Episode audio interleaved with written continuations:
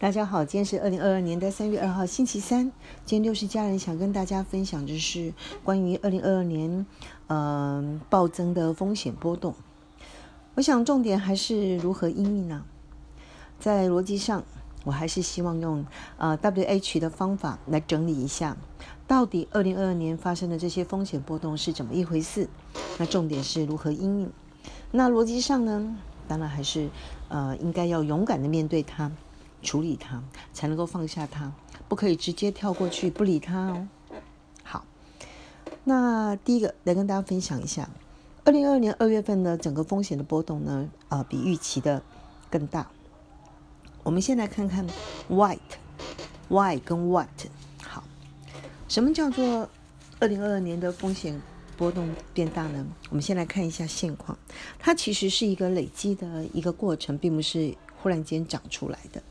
第一个，我们先来看通膨。通膨是这样子，一般人的感受的通膨率呢，事实上应该是至少是五帕、十帕、十五，甚至二十帕，它是远高于官方的所谓的 CPI 三到五帕的这个数字。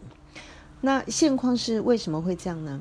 因为第一个，我想大家都已经了解了，原物料的价格呢，大部分都涨了三十帕，甚至有的涨了一倍到三倍。譬如说油。油价在过去的平均值每桶四十元，已经涨破了一百元。这里面还含了天然气，在俄乌的爆呃战争爆发的那天，一天涨了三十个 percent。黄金也是从一千七很快速的就要破两千了。其他的贵金属，譬如说铁啊、铜啊、镍啊等，或者是钯金等等，都是大涨。黄小玉它代表的是农产品的价格，事实上猪肉跟饲料也是都大涨。这原物料的部分大涨。好，我们再来第二个看，缺工、缺料跟生产链断掉，甚至因为塞港，使整个运费大幅的倍增。可以看到的是生产量下降，所以产品价格就面临能不能转嫁的问题。那结论就是慢慢的在开始进行转嫁，所以我们就看到很多的成品价格上涨了。大家耳熟能详的就是大部分的车子。比如说，Toyota 也好，奔驰车也也好，B M W 车也好，已经开始在讲要涨百分之十五左右。那餐厅呢，像一些 coffee shop，不管是嗯路易莎，或者是嗯，好像很多都已经涨了。那餐厅也是都涨十帕到十五帕不等。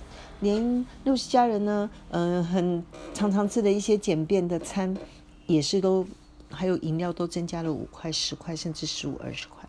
好，第三个，我们来看看人力的成本。其实薪资呢也价格在上涨。公务人员呢，台湾的公务人员大概平均调薪四帕到五帕，但是对于刚性的需求，价格呢那是不止的，可能十五、二十，甚至倍增。还有红利呢也大发下去。台湾来讲，因为台积电的关系。还有其他的半导体跟科技业等等，他把大量人才吸去了，而他吸的不只是高科技的人才，他连文科的一些管理人才的价格也都上去了。好，这是我们看到的现状。那央行它是管理货币政策的，它怎么在做呢？其实呢，各国的央行都已经在担心，甚至一般的民众也在担心，可能会为了面对通膨跟经济成长率的平衡的这一个问题上。呃，方法越来越越难做了，大家也开始在担心升息的幅度跟速度会超过预期，甚至也开始在谈到 Great Inflation，所谓的恶性互相循环向上的这个情形。看得到的是价格，呃，债券价格已经暴跌，那股价曾经呃反弹上来，那现在股价到底未来是继续跌，还是跌升反弹平衡，还是怎么样？我想这个是。嗯，比较希望要解决的问题，处理的问题。好，那我们再来看一下，到底是为什么会造成这样的结果呢？那这些因素在未来到底还会怎么样的来影响我们这个刚提到的这个现况呢？好，我们刚刚提过这是累积的结果。那比较不幸的是，常会提到完美风暴，所谓三合一的问题。第一个，我们在之前就因为量化宽松，所谓的 QE 的部分货币太多，那金融资产的价格暴涨，所以股价、房价都已经到了高档。央行本来就在讨论要怎么样的去慢慢的、好好的缩表，去控制一下所谓的即将引燃成型的通货膨胀。没想到，在二零一九年底到二零二零年初的时候，COVID-19 使得各国的纾困的速度跟量更暴增，甚至短短的两年的时间，超过了 Q 一呃将近七八年的累积的量。所以呢，这个 inflation 的更多的货币呢，要追逐更少的这个这个这个是嗯东西呢，当然会造成价格。非常不容易控制。最近呢，又因为地缘政治呢，俄乌开打。俄乌这个问题至少已经吵闹了十年以上，但是没有想到，二零二二年的二月二十四号，俄国居然呢，在没有办法拿出一个冠冕堂皇的理由的时候呢，对于乌克兰呢打了第一枪。结果呢，很快速的，这个这个这个战争呢，持续到现在将近一个礼拜的时间，全球。的各国对于俄国能够做的，除了口水之外，就是经济的封锁。所以，俄国呢跟乌克兰，它本来就是世界上重要的呃农产生产国，跟呃一些贵重金属的生产国，甚至是天然气的生产国。所以，原物料的价格再涨，断裂的情形更严重，使得通膨呢看起来。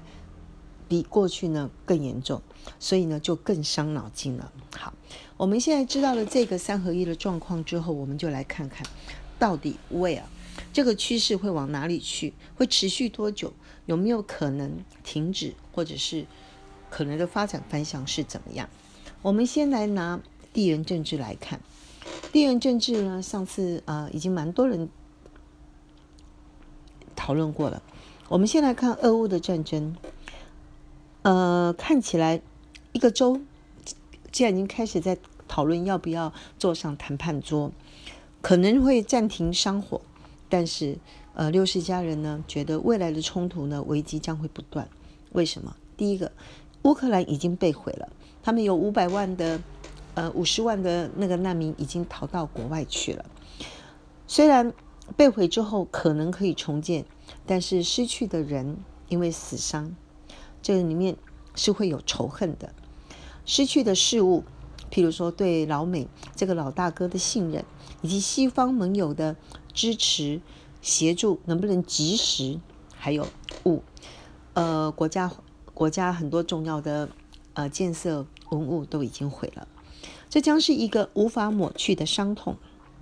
而对俄国人来讲，他其实也很惨，他在打仗之后很短期的时候。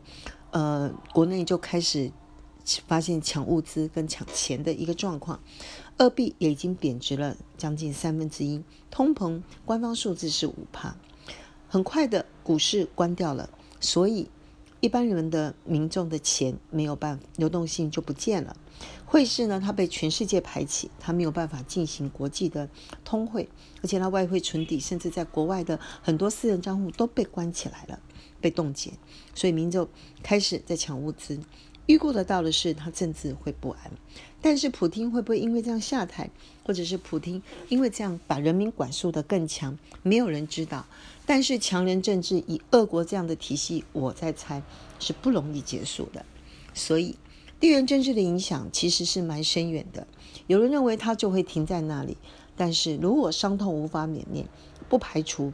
这样子的一个地缘政治的那个会蔓延到欧盟，甚至到其他的国家，还有像台海两岸的这个紧张情势，经常被拿出来类比。好，我们现在就来看看到底怎么来应应。我们现在预估，因为债券市场，我想已经不用太预估了，它应该就是跌价的几率是比上涨的几率高，更何况现还有 default 的风险，因为因为利率的变动会让它的评价会有。呃，跌价的损失的风险，更重要的是有 default 的风险。好，我们还是针对在股市的投资这一块，我想跟大家分享一下六十家人的拖延逻辑。第一个，孤度波动毋庸置疑是会加大的，可能会在一个消息之来大跌，然后快速的反弹。所以，当波动大加大的时候，它是一个风险值，它代表的是危机。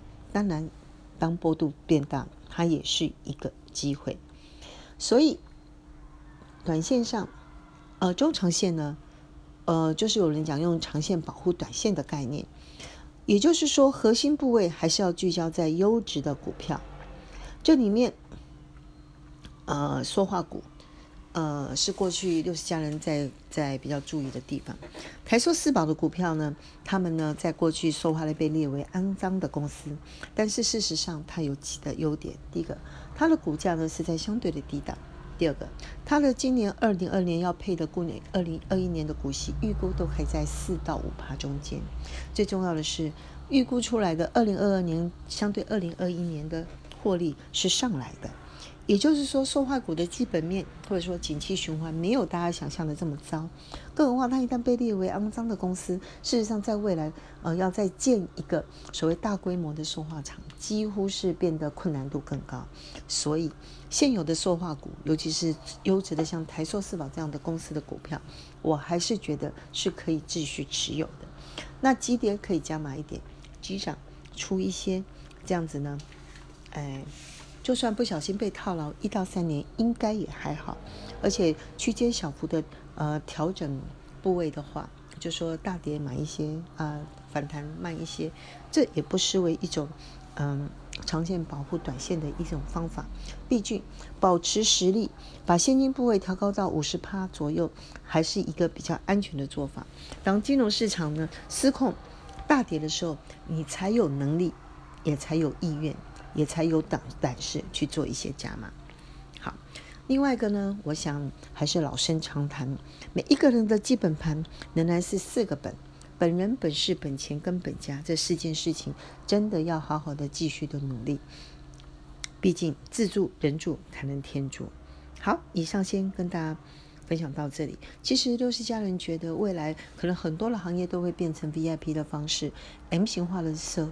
的状况会非常非常的严重，连我们大家习以为常的，哎，这个鉴宝，不知道什么时候就会发现，根本是一个负担负担不起的一道菜，必须要走 VIP 的路线。好，以上先跟大家分享到这，祝大家安然度过。